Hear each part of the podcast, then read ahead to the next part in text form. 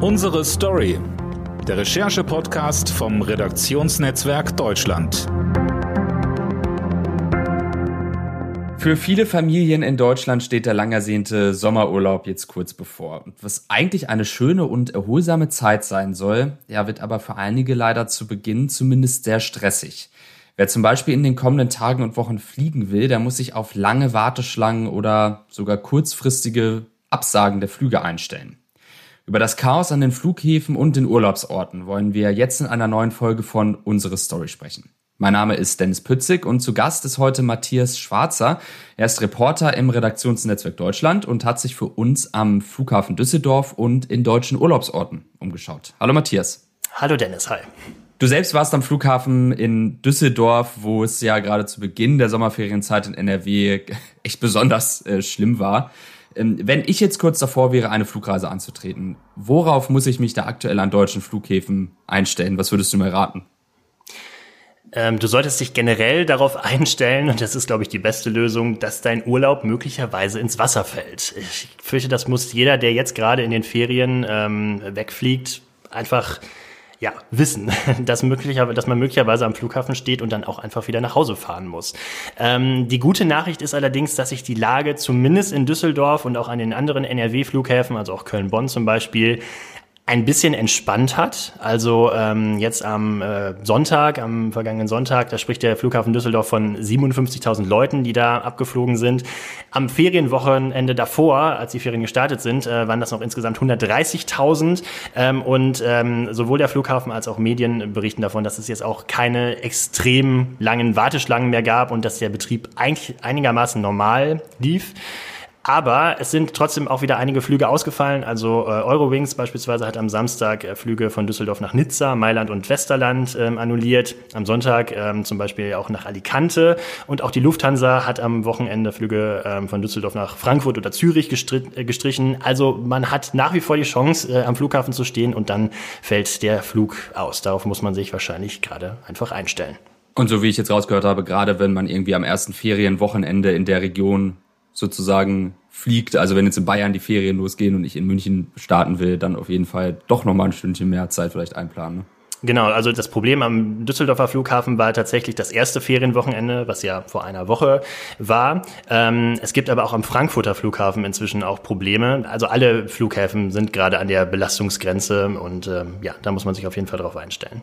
Was hast du vor Ort dann erlebt? Was haben Reisende dir berichtet? Was für Horrorgeschichten sozusagen? Eine ganze Menge Horrorgeschichten. Ich bin dort ähm, am Freitagabend angekommen, kurz bevor die Ferien äh, begonnen haben oder ja mit dem Ferienstart quasi. Natürlich mit der Bahn, die, äh, wie sich das gehört, auch über eine Stunde Verspätung hatte. Also ich hatte, ich war sehr froh, dass ich da keinen Flug äh, kriegen musste. Äh, und auch das Bordbistro war geschlossen, ebenfalls wegen Personalmangel, wie die äh, Lautsprecherdurchsage äh, sagte. Äh, genau. Und dann bin ich am Flughafen angekommen am Freitagabend und auch da waren schon riesig lange Schlangen äh, am Flughafen. Und zwar vor allem von Leuten, die versucht haben, ähm, ihren Koffer schon einen Tag vorher quasi einzuchecken, damit sie dann am nächsten Tag dann halt entspannt fliegen können. Und ähm, die wohl wahrscheinlich traurigste Geschichte, die ich da mitbekommen habe, war von einem Pärchen, das aus Ostwestfalen kommt. Die sind am Abend vorher, also am Freitagabend, nach Düsseldorf gefahren mit dem Auto, um dort schon mal ihren Koffer einzuchecken, sind dann von Düsseldorf wieder nach Ostwestfalen zurückgefahren und am Samstag dann wieder von Ostwestfalen nach Düsseldorf gefahren, nur um dann äh, festzustellen, dass ihr Flug annulliert wurde und ihre gesamte Kreuzfahrt äh, damit auch ins Wasser gefallen ist. Ähm, genau, also das war äh, eine Geschichte, die ich da vor Ort ähm, mitbekommen habe. Genau, und am Samstag war dann das Chaos dann wirklich noch viel größer.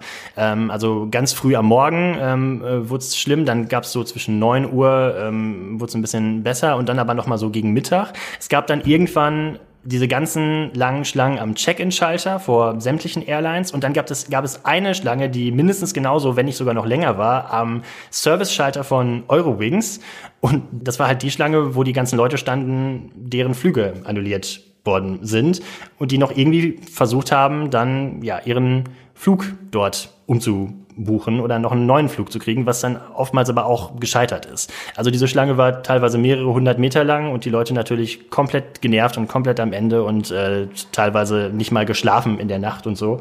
Ähm, ja, also das habe ich an einem Flughafen tatsächlich auch selten erlebt, sowas. Fühlten sich die, die Leute denn dann gut beraten? Also wurde ihnen deiner Einschätzung nach dann gut geholfen vor Ort oder war einfach, weil, weil so viel da war, dass die Überforderung so groß war, dass da schon gar keine richtige Hilfe mehr ankommen konnte?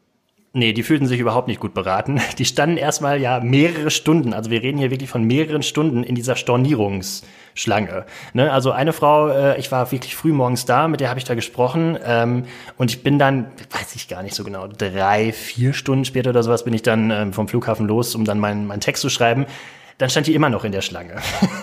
also, oh ähm, also von solchen Ausmaßen reden wir hier. Ne? Und ähm, genau, also äh, bis man überhaupt erstmal eine Beratung bekam, äh, verging sehr viel Zeit. Und wenn man dann eine bekam, dann war es auch häufig nicht zufriedenstellend. Ähm, also dann wurde irgendwie ein Flug äh, irgendwie erst in drei Tagen angeboten oder von einem völlig anderen Ort. Die Leute wussten nicht genau, wer das dann bezahlt. Also wer bezahlt dann, keine Ahnung, die, die Bahnfahrt nach Frankfurt, wenn es von da ein Flieger geht. Ähm, und es wusste natürlich auch niemand, ob dann der Flug überhaupt von Frankfurt geht oder ob er in drei Tagen geht, weil der kann ja genauso gut ausfallen, so, ne? Und ähm, ja, die Leute standen da und wollten alle irgendwie nach Italien, Kroatien und äh, Griechenland. Und äh, der Urlaub endete dann häufig dann eben am Flughafenterminal in Düsseldorf. Was sagen die Verantwortlichen vor Ort? Kam jetzt die neue Reiselust der Deutschen so überraschend für die Airlines und die Flughafenbetreiber? Das hatte sich ja irgendwie in der Corona-Zeit so angestaut, dass ganz viele gesagt haben, auch sobald's wieder, dann aber erstmal in Urlaub. Also überraschend kam das ganz bestimmt nicht. Es gibt zum Beispiel die Gewerkschaft Verdi, die hat schon im vergangenen Sommer, also 2021, davor gewarnt, wenn das hier nach Corona alles wieder losgeht, dann gibt es gar nicht genug Personal, um das alles abzufertigen. Ähm, Darauf wollte aber offenbar niemand hören und äh, die Fluggesellschaften haben trotzdem Flüge angeboten und die Reiseveranstalter haben trotzdem Reisen beworben und äh, jetzt wollen natürlich selbstverständlich nach zwei Jahren Corona alle in den Urlaub und es kann überhaupt gar nicht alles abgefertigt werden. Ähm, ich habe so ein bisschen den Eindruck, ähm, weil du fragtest, äh, ja, wie die Verantwortlichen so reagieren, dass die so ein bisschen so die Schuld sich gegenseitig zuschieben. Also der Flughafenchef in Düsseldorf, Thomas Schnalke beispielsweise, schiebt so ein bisschen die Schuld ähm, ja zu den Sicherheitskräften. Äh, es gibt eine Sicherheitsfirma am Düsseldorfer Flughafen und die hat seiner Ansicht nach zu wenig Personal gestellt und deswegen geht das halt so chaotisch. Ne? Diese Sicherheitsfirma allerdings wird dann wiederum von der Bundespolizei beauftragt. Also jeder ist für irgendwas anderes zuständig. Am Ende liegt es auch eben nicht wirklich am Flughafen Düsseldorf, sondern es liegt auch dann auch wiederum bei den Airlines, die ja auch zu wenig Personal haben. Oftmals fällt das Personal auch einfach krankheitsbedingt aus. Zum Beispiel wegen Corona. Da kann man ja auch erstmal so nichts dran machen. Ähm, genau, also es sind an so einem Flughafen laufen halt viele Fäden zusammen. Und das ist jetzt nicht nur der Flughafen, der irgendwie dafür schuld, daran schuld ist, äh, oder die Airline oder das Sicherheitspersonal, sondern ich glaube, alle haben so ein bisschen äh, verpennt, dass, äh, dass nach Corona der große Urlaubsboom losgehen könnte. Ja gut, viele mussten sich ja auch einfach zwangsläufig einen anderen Job suchen, ne? wenn, wenn äh, irgendwie in der Zeit, wo keine Flieger äh, gegangen sind und ich dann plötzlich keine Arbeit mehr habe. Klar, dann orientiere ich mich um und das ist dann auch verständlich, wenn man sagt, ah, es ist mir jetzt zu unsicher, aber wieder in den Job zurückzukehren, wenn ich ja jetzt was Neues habe, weil wer weiß, äh, wann wir wieder dastehen und in Kurzarbeit kommen. Ja, es gibt sowohl das eine als auch das andere. Ne? Also manche Leute haben sich von sich aus einen neuen Job gesucht, weil sie gemerkt haben, ja, woanders ist es krisensicherer. Aber auch durchaus haben auch ähm, die ganze, hat die ganze Reisebranche auch Personal abgebaut in, der, in dieser Zeit. Ne? Also die Flughäfen standen halt ja über Monate still. Ja, und äh, es ist niemand geflogen. Dann äh, genau, und das ganze Personal, das hat man jetzt halt eben nicht, nicht wieder zurückbekommen so schnell. Hm. Was ich mich auch frage, wie viel Anteil sozusagen die, die immer billigeren Flüge auch haben, die ja sehr verlockend sind. Ich meine, natürlich kann ich inzwischen für einen Zehner nach Malle fliegen. Ähm, aber das ist ja auch einfach kein, überhaupt kein komfortables Reisen mehr. Also man sitzt super beengt, kann eigentlich so gut wie gar kein Gepäck mehr mitnehmen. In den ganz billigen Tarifen ist, wenn man Glück hat, kriegt man noch einen Schluck irgendwie stilles Mineralwasser äh, am Flug dazu, sonst zahlt man fünf, sechs Euro für so ein Wasser. Ähm, muss man sich davon vielleicht verabschieden? Sind, sorgt das für diesen extra Andrang? Sind die, diese Flüge jetzt auch ganz besonders betroffen vielleicht von den Absagen? Ähm, ich hatte nicht den Eindruck, dass dieses Thema jetzt ähm, mit, mit Billigflügen irgendwie zu tun hat. Also zum Beispiel von Ryanair oder so, die ja bekannt sind für mega billige Flüge, ähm, habe ich jetzt keine großen Probleme da ähm, irgendwie äh, mitbekommen äh, an den Flughäfen. Ähm, die Flugausfälle sind vor allem tatsächlich bei Eurowings und bei der Lufthansa, was ja kein Billigflieger ist. Äh, ne? Also äh, und auch Eurowings ist ja ist zwar der etwas günstigere ähm, ähm, äh, Anbieter der Lufthansa, aber ähm, äh, ja, ist auch kein, also ich glaube 10 Euro Flüge gibt's gibt's da auch nicht. Ähm, klar, man kann das alles kritisieren äh, mit den Billigflügen, aber ich glaube, das ist jetzt in diesem Fall nicht das Problem. In diesem Fall ähm, betrifft das einfach alle dass es dass das Personalmangel herrscht. Ähm, das hat, glaube ich, in diesem Fall nichts, nichts mit den Billigfliegern zu tun. Probleme gibt es ja jetzt nicht nur am Flughafen, sondern auch an den Urlaubsorten selbst. Und das finde ich ganz spannend, weil das ist was, was man bisher irgendwie sehr wenig mitbekommen hat. Also es wird immer sehr viel über die, die ganzen Flugausfälle äh, gesprochen und die Probleme an den Flughäfen, aber wenig über das, was auch an den Urlaubsorten selbst los ist. Äh, was hast du da bei deinen Recherchen erlebt?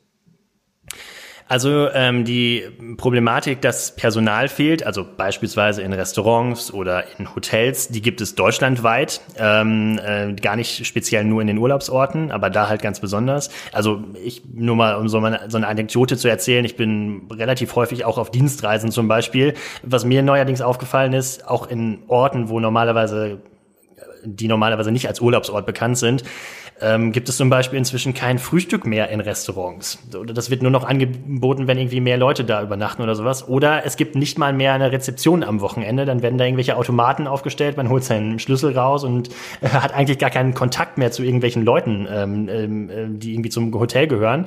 Ähm, also das ist mir jetzt so nach Corona verstärkt aufgefallen. Ähm, und es wird dann auch immer so ein bisschen so argumentiert, wir bieten jetzt gerade kein Frühstück an aufgrund der aktuellen Situation, aber die aktuelle Situation ist ja nun jetzt auch schon ne, also ein bisschen, äh, bisschen, äh, geht ja schon ein bisschen. Ähm, genau, also das, das fällt mir so an ganz normalen Hotels in ganz Deutschland auf. In den Urlaubsorten ist die Situation noch mal drastischer weil halt dort mehr Leute hinkommen und insbesondere zum Beispiel auf den deutschen Inseln ähm, herrscht extremer äh, Personalmangel, weil die Leute, also die Mitarbeiterinnen und Mitarbeiter dort ja auch wohnen müssen und ähm, nicht einfach so zur Arbeit pendeln können, jetzt irgendwie so vom Festland. Äh, das wäre viel zu umständlich. Ähm, und ähm, ja, äh, diese Leute wieder dahin zu holen, dann denen auch eine, irgendwie eine, eine Wohnung anzubieten, die irgendwie bezahlbar ist, ähm, ist relativ schwierig und deswegen haben die gerade so wahnsinnig äh, große Probleme, ähm, auch äh, Leute zu finden. Also um mal eine Zahl zu nennen, ähm, auf Helgoland beispielsweise fehlten im Mai 140 Mitarbeiterinnen und Mitarbeiter in Restaurants, in Hotels und so weiter und so fort. Ähm, genau. Und ähnlich sieht es auch äh, zum Beispiel auf Sylt oder auf anderen ähm, oder in, auf anderen Inseln aus. Ja. Hm. Welche welche Lösungsansätze gibt's denn für die Probleme? Also sowohl an den Flughäfen als halt auch eben ähm, auf den, den Urlaubsinseln oder an den Urlaubsorten.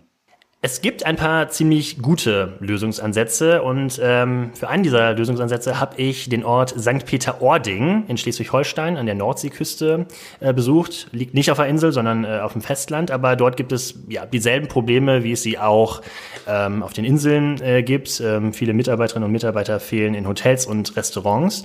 Und in St. Peter-Ording will man diesem äh, Problem ähm, entgegentreten mit Hilfe einer Gruppe, die man dort gegründet hat vor ein paar Monaten. Diese Gruppe heißt Nordsee-Kollektiv, äh, an deren Spitze steht äh, Diana Nadine Brammann, das ist die Geschäftsführerin dieses Kollektivs. Und dieses Kollektiv muss man sich so vorstellen, äh, mehrere Restaurants und Hotels im Ort haben diese Gruppe gegründet, um gemeinsam zum einen Mitarbeiterinnen und Mitarbeiter zu finden und zum anderen diese dann auch im Ort zu halten. Diese Hotels und Restaurants sind eigentlich Konkurrenten, also die haben eigentlich ein Interesse daran, dass alle Touristen zu ihnen kommen. Die haben aber irgendwann gemerkt, so, ähm, so kommen wir hier nicht weiter. Wir haben alle dasselbe Problem. Wir müssen irgendwie was zusammen machen.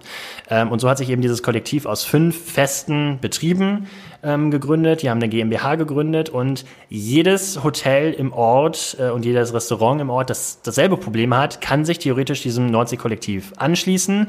Ähm, und dann agiert dieses Kollektiv wie so ein Verein. Und um mal zu erklären, was dieses Kollektiv so macht. Die haben zum Beispiel ein großes Haus im Ort angemietet, wo Mitarbeiterinnen und Mitarbeiter, die neu nach St. Peter-Ording kommen, äh, erstmal wohnen können. Weil in St. Peter-Ording gibt es dasselbe Problem wie auf den Inseln. Der Wohnraum ist wahnsinnig knapp und wahnsinnig teuer. Und ähm, wer, da, wer da arbeiten möchte und, und schon dahin möchte, ähm, hat dann erstmal ein Problem und findet gar keine Wohnung. Und äh, die können dann zum Beispiel erstmal in dieses Haus ähm, einziehen und können da erstmal ein halbes Jahr leben, zu einer schmalen Miete ähm, und können sich dann ganz in Ruhe dann irgendwann eine eigene Wohnung suchen. Ähm, in diesem Haus gibt es Feste und Feiern, die dieses Nordsee-Kollektiv für alle Mitarbeiter organisiert. Ähm, es gibt eine eigene Mitarbeiter-App, wo die Leute darüber informiert werden, welche Veranstaltungen es so gibt. Es gibt eine Bonuskarte, dass die Leute dort äh, vor Ort günstig einkaufen können oder irgendwie günstig eine Bar können äh, und solche Sachen. Ähm, es gibt vergünstigte E-Scooter, weil die Busverbindungen sehr schlecht sind. Da kann man dann mal von dem einen Ort zum anderen fahren. Äh, also ganz viele Vergünstigungen und ähm, ähm, ja, Vorzüge, die die Mitarbeiter da haben, weil die, weil dieses Nordsee-Kollektiv und die angeschlossenen Betriebe einfach gemerkt haben, anders geht's nicht weiter. Wir müssen den Leuten irgendwie was bieten. Wir können die hier nicht einfach ja, also die Zeiten, dass die hier alle kommen äh, und, und äh, unbedingt in St. Peter-Ording ähm, arbeiten wollen, die sind einfach vorbei. Wir müssen den Leuten was bieten.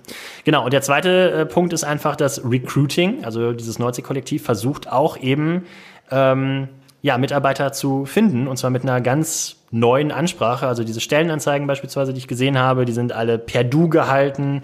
Äh, es wird nicht so sehr in den Vordergrund gestellt, was man alles können muss und wie man sein soll, sondern es wird erstmal in den Vordergrund gestellt, was man bekommt.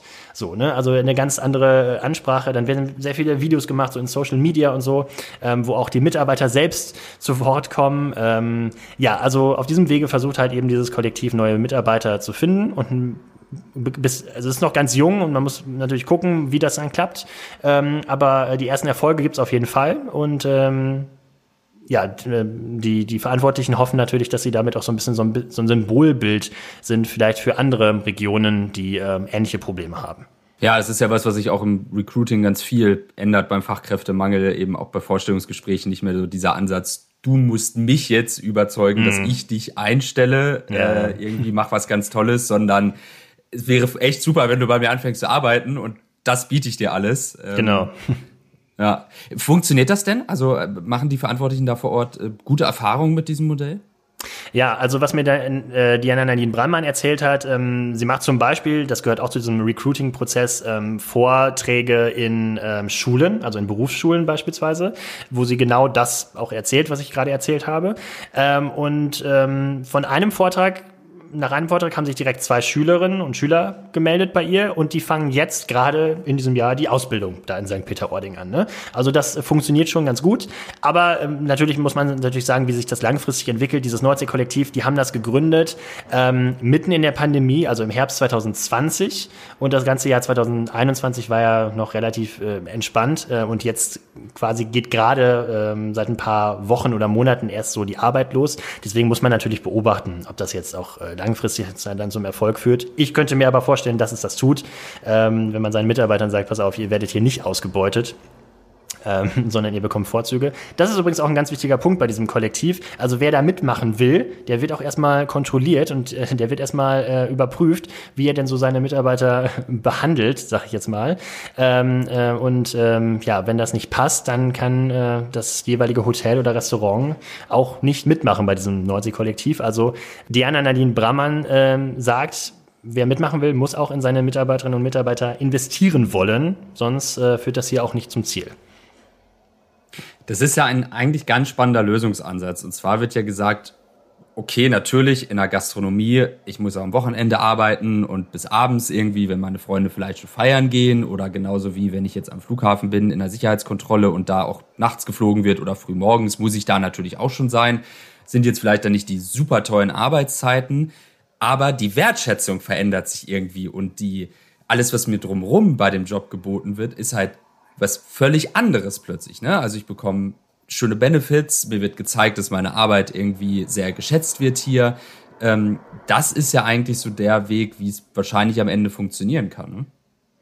Genau, das ist das große Ziel, äh, was die da haben in äh, St. Peter-Ording. Äh, und Diana Nadine Brammann sagt auch, ähm, das ist auch der Grund, warum viele gegangen sind, weil sie eben diese Wertschätzung nicht erfahren haben und weil ihre Jobs auch in anderen Branchen gebraucht werden und man dort dann eben ähm, feste Arbeitszeiten hat, äh, vielleicht sogar ein bisschen mehr Gehalt kriegt und ähm, ja, am Ende des Tages auch irgendwie eine andere Wertschätzung bekommt. Also viele Leute, die aus dem Gastgewerbe sich andere Branchen gesucht haben, sind zum Beispiel in große Unternehmen gegangen. Also auch da werden ja zum Beispiel Leute für den Empfang gesucht oder äh, für die Assistenz. Ja, und haben dann eben dieses Gastgewerbe verlassen. Und diese Leute will man jetzt halt zurückholen.